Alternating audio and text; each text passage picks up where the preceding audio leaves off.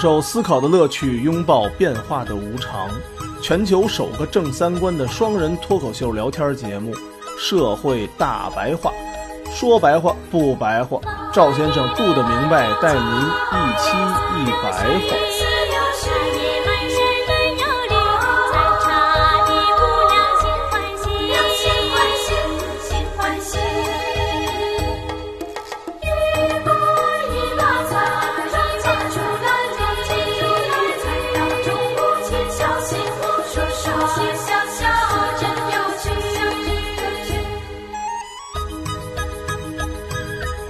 大家好，欢迎收听我们《社会大白话》，我是赵先生，对面呢还是我们杜的明白。大家好，最近美国这事儿呢，也是闹得沸沸扬扬，然后变革不断的。啊，我们这群里面呢，大家也是针对这个问题吧，也是众说纷纭，反正都讨论的挺积极，各有各的想法，各有各的这个思路。今天啊，我早上还看见了一个文章，叫《从今天开始，美国已死》。那咱们之前节目里就说过呀，黑死病导致了欧洲启蒙运动，所以这次疫情啊，可能也能给世界的格局带来一个新的转折点。在疫情之下，从欧洲的人文主义精神发展出来的现在的所谓自由民主、所谓的普世价值，今天看就都失灵了都歇菜了。啊！冷战结束以后啊，有一个哲学家叫福山的，他就提出了历史终结论，就说自由民主制度是人类意识形态发展的终点，是人类最后的一种统治形式。也就是说，发展成美国那样，这人类就到头了。嗯，现在反过来再听他这段言论啊，说白了，现在就是放屁了。美国作为自由的灯塔呀，不但现在没有照亮全世界，连自己都照不亮了。咱们为了说明美国这种新兴的帝国主义为什么开始走向崩溃了，咱们就先介绍一下它是怎么来的。这里呢，就给大家介绍一本英国的哲学家大卫·哈维写的《新帝国主义》。这本书是咱们国家“十三五”国家重点出版物规划项目。这还是咱们国家一个重点规划的一个出版物，啊，是啊，就说明写的特别的给力呗。它是马克思主义方面的书哦，啊。他在序言里就写到啊，美国这艘航船就像那些力图把世界各地的石油都带回美国的远洋巨轮一样，正朝着礁石撞去。他单靠自己是很难避开悲剧的，更不用说调转方向。这是大概什么时候写的呀？应该是两千年左右。也算是个近代出版物了。对对对，近的。要分析美国这个灯塔到底是怎么倒掉的呀？咱们就先看看它是怎么建立的。在美国之前，最牛逼的国家是英国，嗯，大不列颠嘛，咱们常说的老牌的帝国主义资本主义国家。啊。对，整个十九世纪都是英国在主导国际事务，美国牛逼起来得到二战以后了。所以呢，咱们就先从英国东印度公司开始说起。东印度公司这词儿大家就太熟了，是啊，是吧？中国各个这个近代历史剧里面都有。对对对对都都有。新形态的帝国呀，跟以往的像奥斯曼帝国还有罗马帝国不同，它主要是通过资本对国家政权的塑造，以及对全球秩序的重构而建立的。在初始阶段啊，它就表现为重商主义的衰落和自由贸易的兴起。咱们拿英国跟咱们之间的鸦片战争举例，十九世纪三十年代以前啊，英国的私人贸易商并没有太多的机会参与国际贸易，就算参与啊，也是走私。嗯这个时期以前都是国家权力垄断对外贸易，商人呢就必须在国家特许的情况下从事对外贸易。一八一五年的维也纳会议上啊，其实只是让欧洲列强在欧洲内部恢复了和平，但是欧洲之外的殖民地依然是你争我抢。当这些以贵族为核心的欧洲的掌权者在海外你争我抢的同时，新型的商业资产阶级就开始通过游说和走私的手段，试图打破原有的贸易垄断局面。原有的贸易垄断局面，典型的就是东印度公司，它的利润可以达到百分之五百。英国在印度的总督啊，其实就是一个土皇上。在十八世纪的中后期啊，其实就有人开始指责东印度公司了。有一个辉格党的人叫艾德蒙·伯克，他就指责东印度公司已经不再是英国商业活动延伸的一个服务了，而是成为了英国派驻东方的一个完整的权利与主权。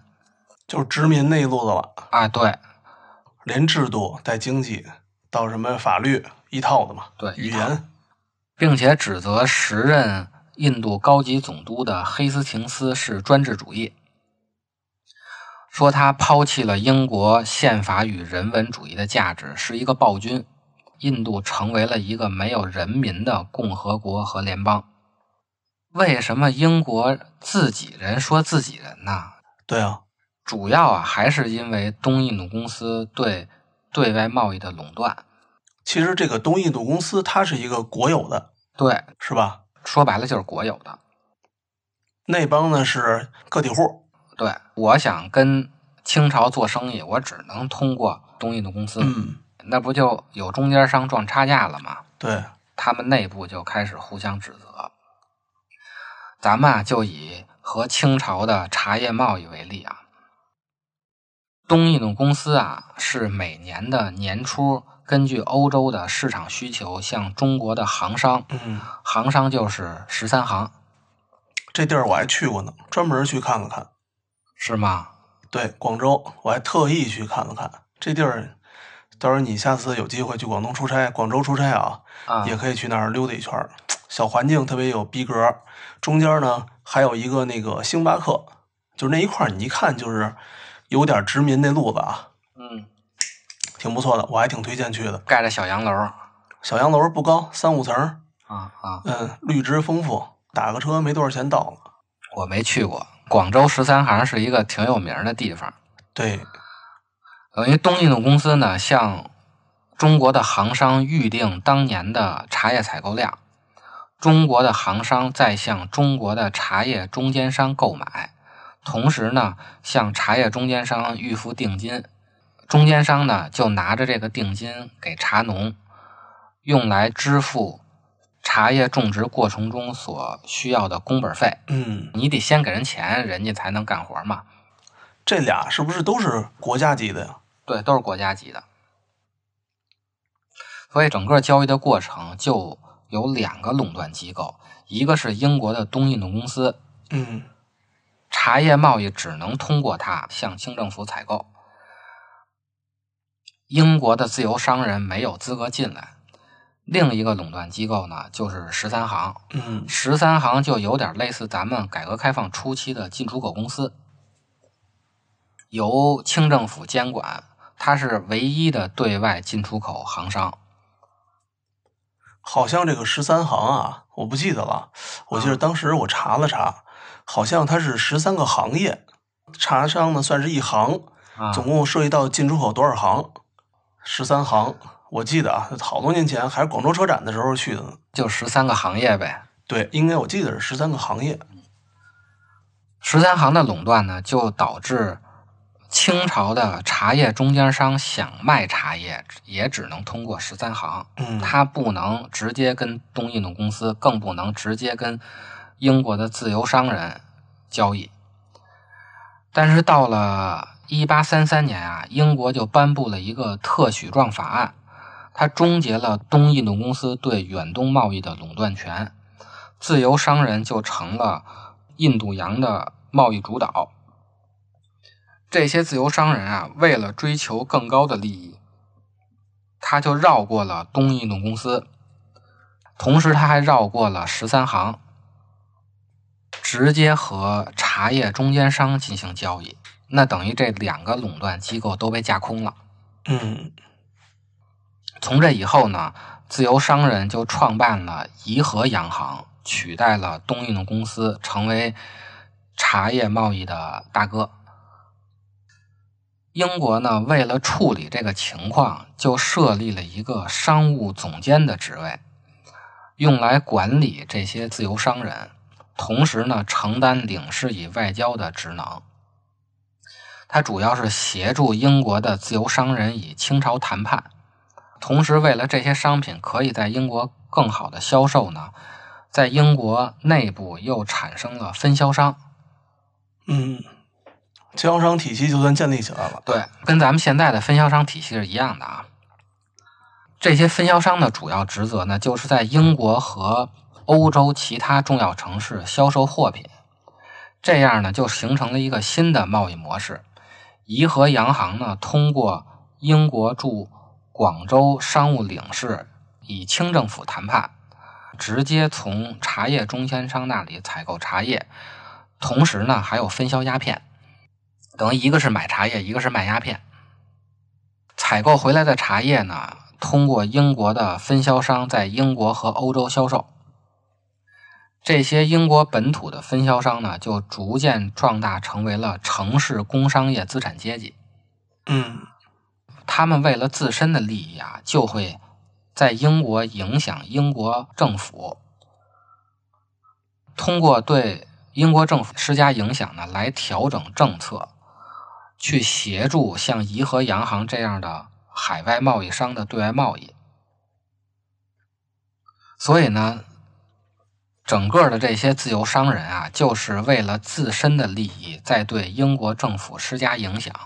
典型的例子就是鸦片战争，他这堆自由商人怎么有这么大的影响力啊？他可以进入议会啊，哦，开会定政策的时候，我投票要政策怎么怎么样嘛，我就闹。对吧？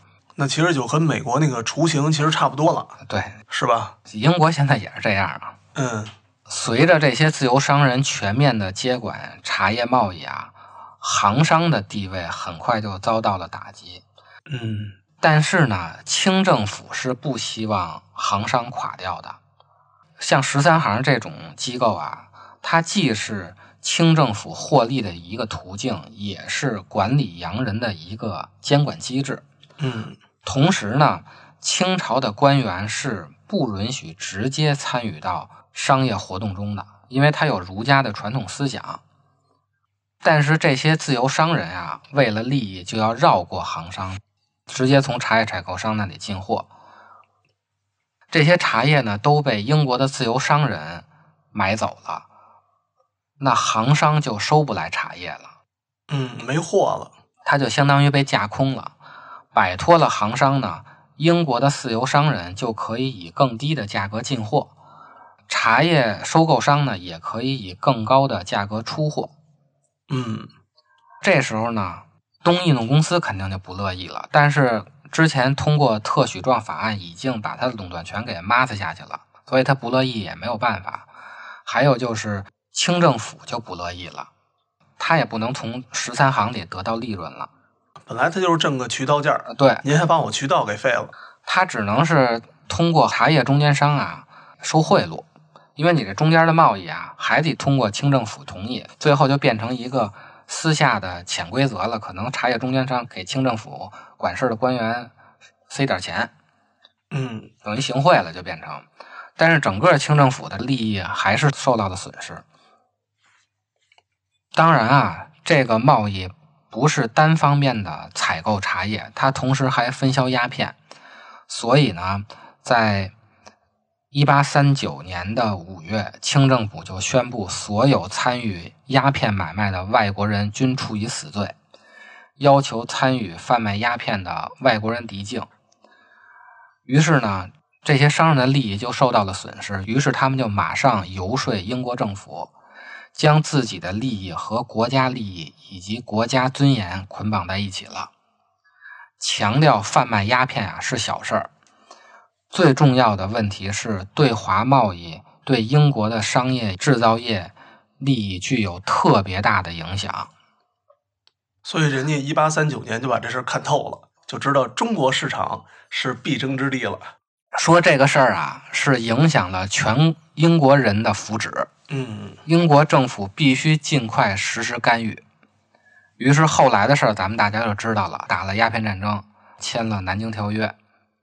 这个条约重要的一点啊，就是允许英国的这些商人可以在清朝进行自由的贸易。他们一下 WTO 了，对对，对吧？对 相当于给咱们中国 WTO 了，没错，就这意思。是吧？可劲儿造，然后我们中国一百年之后照死了撸他们，现在咱们是往他们那儿卖货嘛，但是现在都有关税了啊。等于这波自由商人啊，就是推动全球自由主义的第一波人。他们在全球范围内自由行动的能力，其实是优于绝大多数人的，而且有充足的个人资产，并且能够建立及支配具有强大影响力的关系网。嗯，这个就是新型的帝国主义的一个初始阶段。为什么这些自由商人非要和外国人搞贸易呢？而且为什么这些资本主义国家一定要对外扩张，变成一个帝国主义呢？就是为了抢市场吗？啊，就是为了卖货。哦，因为资本主义在长期的发展过程中，由于利润率下降的趋势，会产生过度的积累危机，剩余的商品就不能被卖掉，而且同时呢，失业率又在上升，等于呢，资本剩余和劳动力剩余会同时出现。而资本主义的没有有效的手段把它们汇集到一起，完成对社会有益的工作，以实现盈利。这样的结果呢，就是剩余资本贬值，甚至有些情况下是被销毁的。咱们看大萧条时期的倒牛奶，历史课都学过的。都学过，都学过。而且呢，剩余的劳动力呢，就陷入了悲惨的境地。黑格尔啊，在他的那个年代，对资本主义有一个经典的描述，说他一头是财富的过度积累，另一头是制造了一堆穷人。所以呢，这就驱使资本主义必须通过对外贸易和殖民，还有帝国主义的活动来解决资产剩余的问题，也就是说，来解决商品卖不出去的问题。黑格尔呢认为，如果只通过内部的再分配体系找到解决不平等和不稳定的难题，是和资本主义本身的逻辑相冲突的，也就是不可能能解决这个问题的。相当于在凯恩斯之前，黑格尔就已经预见了凯恩斯主义的失败，因为凯恩斯主义就是通过内部的再分配找到解决，一边是过度积累，一边是制造一堆穷人的难题，因为他要进行二次分配嘛。对，但是黑格尔在他之前其实就已经意识到了，只通过内部的再分配是解决不了这个难题的，它只能通过对外贸易，只能通过殖民，通过帝国主义。所以说咱们啊聊的好像是一八几几年的事儿，但实际上啊说的就是今儿的事儿，就是今儿的事儿啊。就是今儿这玩意儿一点儿没差。嗯，在二零一九年啊还拍了一部电影，又是咱革命老区拍的，啊，人家就直接名字就叫《悲惨世界》。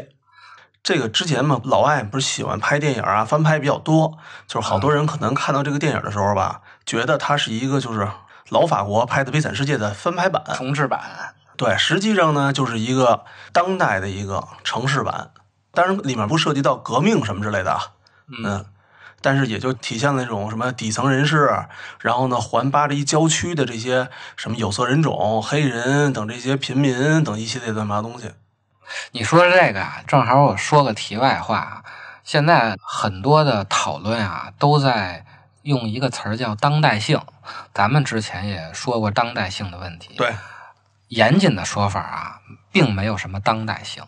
当代性和现代性其实是一个东西，因为我们拿当代的事儿跟一八几几年的这个事儿比，就是用当代性和现代性比，它其实没有什么区别，没有什么质上的区别，还是这套逻辑。当代性的问题其实就是现代性的问题嗯，根本就是一个事儿，啊这事儿就几百年没解决了，啊！对，对吧？自打有资本主义以后就没解决了，它是一个内部的结构性的矛盾，它解决不了。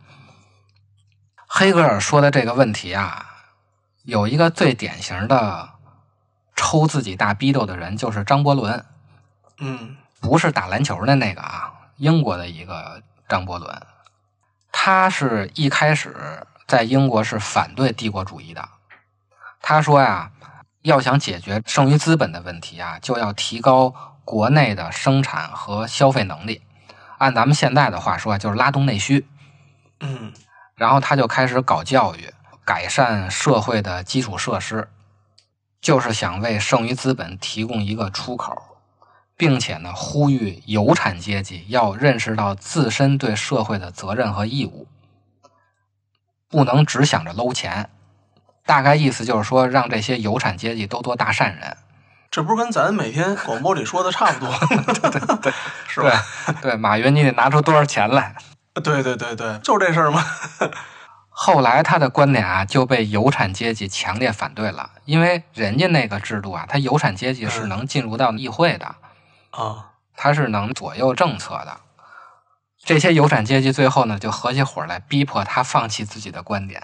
嗯这以后呢，张伯伦就玩了一个一百八十度大转弯，他变成了一个帝国主义的强烈的支持者。嗯后来还担任了殖民大臣，去南非当土皇上去了。